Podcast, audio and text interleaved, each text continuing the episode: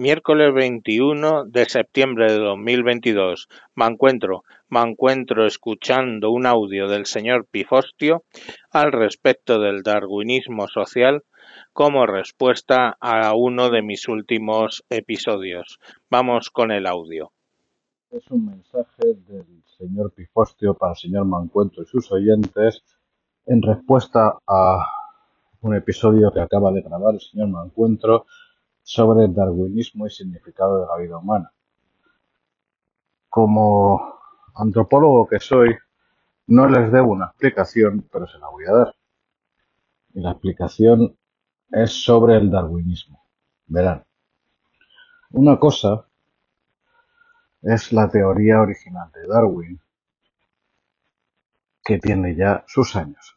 Otra cosa es la evolución del paradigma de la evolución tras bastantes generaciones de biólogos y sobre todo tras el descubrimiento y mejora del conocimiento sobre la genética. Darwin dio un salto de gigante apoyándose en gigantes, como siempre se hace en ciencia, pero Darwin no tenía ni la más remota idea de cómo funcionaba la genética. Y en realidad, además de la selección natural, hay otros factores que intervienen en mantener el equilibrio en un ecosistema. Y ese es el, hecho fundamental. Equilibrio en un ecosistema. Hablar de la supervivencia del más apto es obviar el factor más importante aún, que es el estado completo de un ecosistema. Por ejemplo, un famoso tigre de dientes de sable era un animal perfectamente adaptado a ciertas condiciones del entorno, pero cuando esas condiciones cambian, el tigre se extingue. Y ni más que ver que hoy en día lo más parecido que hay es lo que conocemos como tigre, ya sea tigre indio, tigre siberiano, el casi extinto tigre de Java, etc. Esos animales han podido sobrevivir donde no ha sobrevivido ni el esmilodón ni otras eh, especies de dientes de sable. Por cierto, si hay una respiración que sepan que no es mía, sino de mi perrita que he decidido escuchar con gran atención lo que les estoy contando. Otra cuestión es el darwinismo social que lo inauguró un filósofo inglés llamado Spencer y que tuvo continuidad a lo largo del periodo colonial europeo fuerte, que transformó la idea original de la supervivencia del más apto es la supervivencia del más fuerte. De tal manera que, claro, como las naciones civilizadas eran más fuertes y evolucionadas que otras naciones, pues lo lógico es que se impusieran. Eso que hoy en día acusamos a los nazis era una idea hasta el año 45 eh, de hondo predicamento fundamentalmente en el entorno europeo no hispano. Les digo esto porque al contrario que el resto de naciones de nuestro entorno, por la única excepción de la portuguesa, eh, la nación hispana en su totalidad, ya sea España y las otras 20 naciones hermanas, practicaron el mestizaje con alegría y sin complejo. En fin, esa idea del darwinismo social que como siempre aplicamos la categoría de nazi y es un error, es un error histórico porque como les digo, tenía hondísimo predicamento en Suecia, por ejemplo. En Inglaterra también lo tuvo, digan ustedes, qué noble inglés no es de rancia ascendencia normanda y demás, y los norteamericanos y sus leyes raciales que duraron hasta bien entrados los 60. Leyes raciales, por cierto, absolutamente incomprensibles e incompatibles con el ordenamiento jurídico hispano, al menos hasta la llegada de las independencias y con la única y desgraciada excepción que viví en mi propia familia hace bastantes generaciones, concretamente, bueno, no tantas, tres, con respecto a las leyes de limpieza de sangre, que tanto la hicieron. En fin, para no extenderme excesivamente, a partir de ahí lo que quería llevarles es a dos conclusiones. Primero, que las resurrecciones menores y sucesivas que ha tenido el darwinismo social disfrazado según toque en cada momento corresponden a unas ideas que son ajenas a nuestra civilización hispana, a una idea, como decía el presidente de la República Negrín en sus eh, puntos de cara a lo que él buscaba al final en el año 39, no acuerdo si eran 10 o 12 puntos de Negrín, del armisticio en la guerra civil. Uno de ellos era la mejora de la raza. Esa idea que ha sido una enculturación, que ha sido una importación muy puntual a las ideas españolas, a nuestro acervo cultural y que ha tenido muy poco predicamento, pues no tenía mayor recorrido. La segunda idea que quería comentarles a partir de lo que ha comentado mi amigo Mancuentro es la idea de trascendencia y la, eh, la superación de un biologicismo mal entendido y peor aplicado. Esto es, el ser humano ha superado cualquier condicionamiento biológico, cualquier evolución biológica debido a la cultura muchos de nosotros ya no teníamos que estar vivos si no hubiéramos tenido medicina moderna. Y por lo tanto, nuestras taras genéticas han sido heredadas de una generación a la siguiente. Mis hijos, por ejemplo, pues les ha tocado mis bonitas loterías. Mi hija y yo deberíamos haber fallecido si no hubiéramos contado con eh, ayuda de la medicina moderna en relación a cuestiones pulmonares eh, la hermana de mi padre, sin embargo, falleció por exactamente esas mismas razones, con casi tres añitos. Esto mm, me sirve para apoyar sin duda y con entusiasmo las ideas de mi amigo Mancuentro en relación al genocidio de las personas con trisomía en el par 21 y sobre quién o no tiene derecho a eh, seguir con vida. Cuando se habla de la utilidad, que es un derivado particularmente nefasto de ese biologicismo, que además no es sino, ¿cómo explicarles? Una transformación de una idea previa que es el infanticidio, perdón, que a su vez es un universal o casi universal cultural debido a que nos podemos reproducir por encima de nuestro umbral de producción a poco que nos despistemos. Entonces, hasta que hemos podido producir muchísimos más alimentos de los que eran capaces de consumir nuestros descendientes y a su vez hemos controlado la reproducción, pues los niños se morían. O era un infanticidio pasivo, no todos tenían que comer ni estaban cuidadamente alimentados y cuidados y fallecían unos tantos o por enfermedades o se recurría al infanticidio activo, que hoy en día suena algo espantoso, pero que hasta el siglo XIX fue una práctica absolutamente habitual. Las incolusas eran un lugar donde deshacerse higiénicamente de eh, los recién nacidos que no eran aceptados por sus padres, o al menos por su madre. Y los bebés que entraban en la hasta el siglo XIX no llegaba al 10% los que sobrevivían a su primer año. E imagínense cómo se quedaban los que sí sobrevivían. Así las cosas, hablar de la trascendencia de cualquier vida humana, a mí me produce un profundo pesar, porque las personas con discapacidad, ya sea esa trisomía del par 21 u otras muchas, en muchísimos casos van a producir en sus padres y familiares eh, trabajo, dedicación, esfuerzo, pero en la inmensa mayoría de los casos, y hablo por experiencia personal, esos mismos niños van a arrancar a sus padres sonrisas, satisfacción, orgullo y felicidad en suma.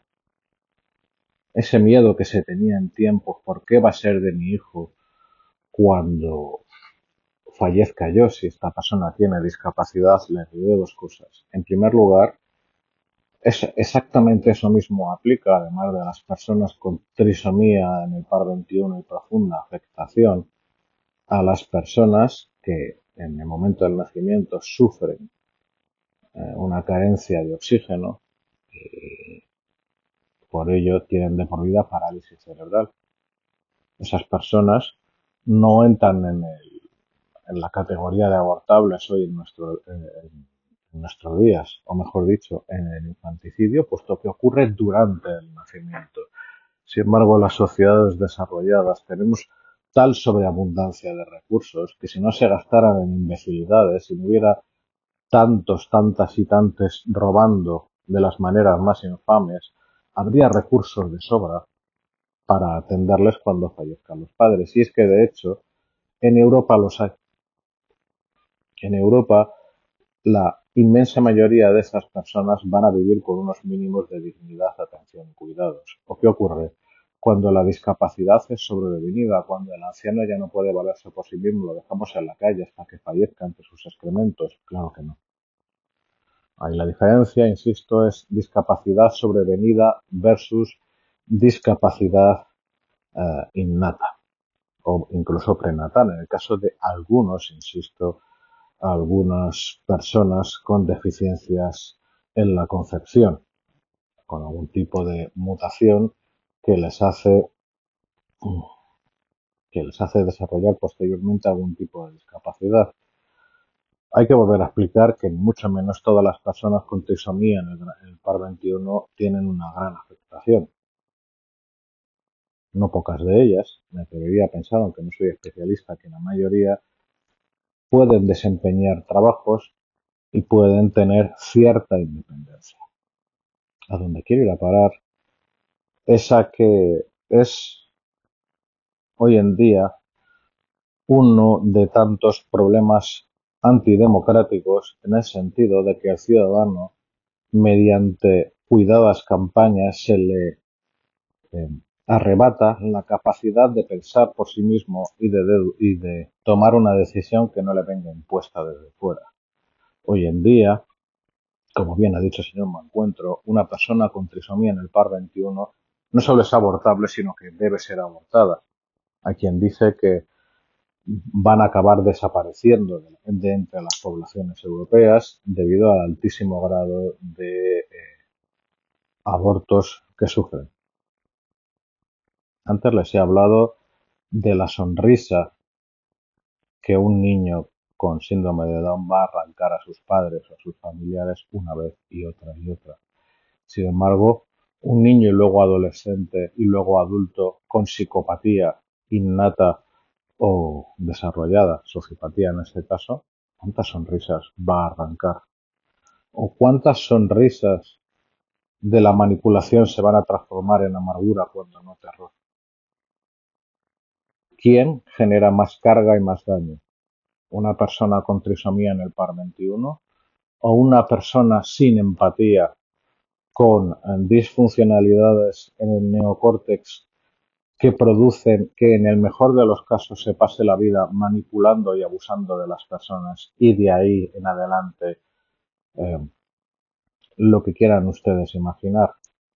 El psicópata fracasado es el que disfruta del dolor físico, hiere y mata. El psicópata exitoso es el que no pasa de ciertas barreras, pero sin herir, violar o matar o torturar, se pasa la vida haciendo un daño demencial esas personas que por alcanzar el poder destrozan carreras, esas personas que hacen de la vida de sus parejas temporales un infierno, esas personas, en resumidas cuentas, que son menos humanas que cualquier persona con discapacidad, eh, ya sea trisomía del par 21 o cualquier otra. Y lo digo porque hasta las personas con mayores eh, discapacidades intelectuales tienen empatía, tienen la capacidad que tengan intelectual o sobre todo emocional para ponerse en el lugar del otro, para amar y por lo tanto merecen ser amados. Sin embargo, un psicópata no tiene capacidad para amar.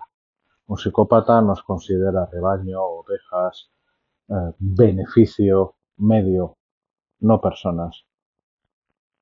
Así las cosas, eh, ¿cómo decirles?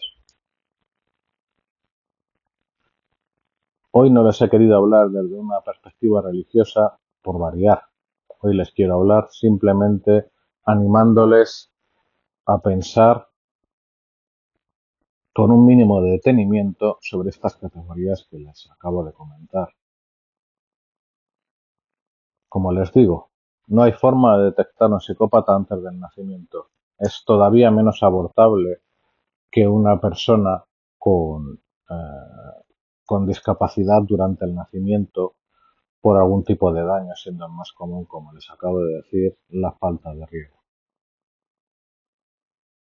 Dado que esas personas no son abortables, dado que esas personas tenemos garantizado, me refiero a los psicópatas, que su paso por la vida va a generar, va a dejar atrás un rastro de dolor, de pena, de amargura, cuando no de, de trauma de por vida,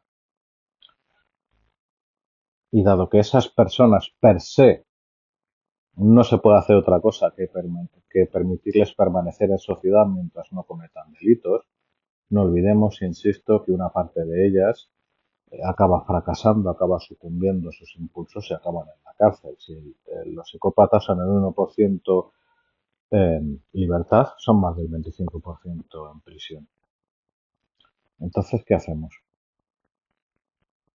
Yo les digo una cosa, se hacen pruebas eh, del tipo que sea para determinar si un feto en el vientre de su madre tiene trisomía del par 21. Actualmente ya hay distintos tipos de escáneres que con un margen muy razonable pueden detectar psicopatía, sin llegar a los test de Her o los de, de son dos de los especialistas más importantes, que mediante una evaluación, no lo olviden, cualitativa, definen si una persona es psicopática o no. Eh, yo les propondría una cosa para que la piensen, cuanto menos.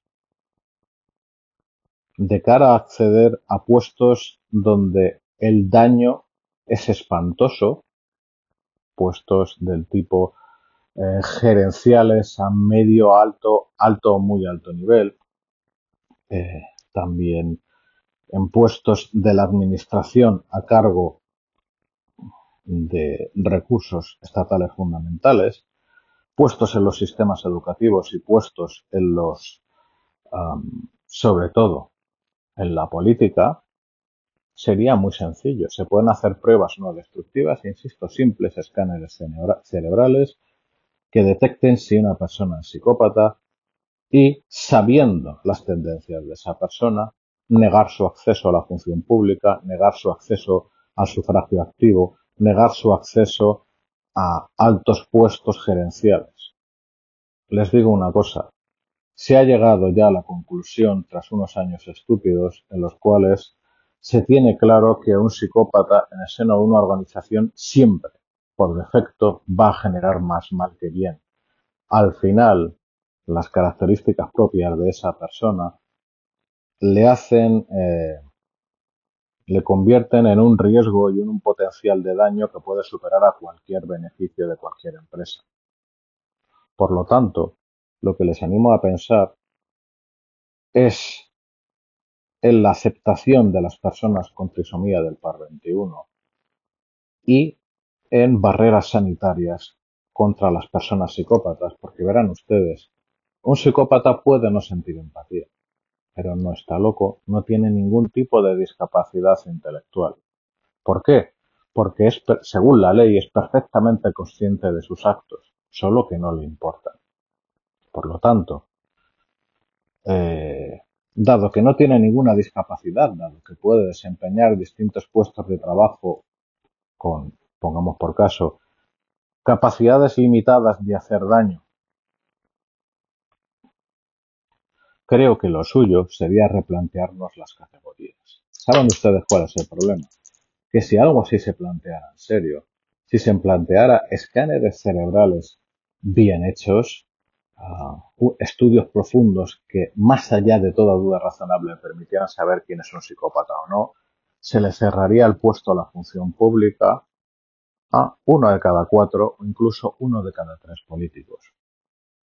En esas circunstancias, mi pregunta es, quien redacta y aprueba las leyes. Si queremos un mundo mejor lo tenemos muy fácil. Apartar a los psicópatas de los puestos donde pueden hacer verdadero daño. Y luego que cada uno eh, se cuide de ellos individualmente. Pero eso no va a ocurrir. Esas personas que dejan, insisto, un reguero de destrucción, un reguero de dolor y de amargura, pasan por este mundo y para ellos no hay pruebas, para ellos no hay límites. Bueno, ese es el mundo en el que vivimos y acabo animándoles a una cosa. Ese es el mundo en el que ustedes quieren vivir. Un abrazo a todos. Pues ahí tenemos eh, la opinión del señor Pifostio, que os deja con la pregunta abierta. ¿Ese es el mundo en el que realmente queréis vivir? Bueno, mañana más.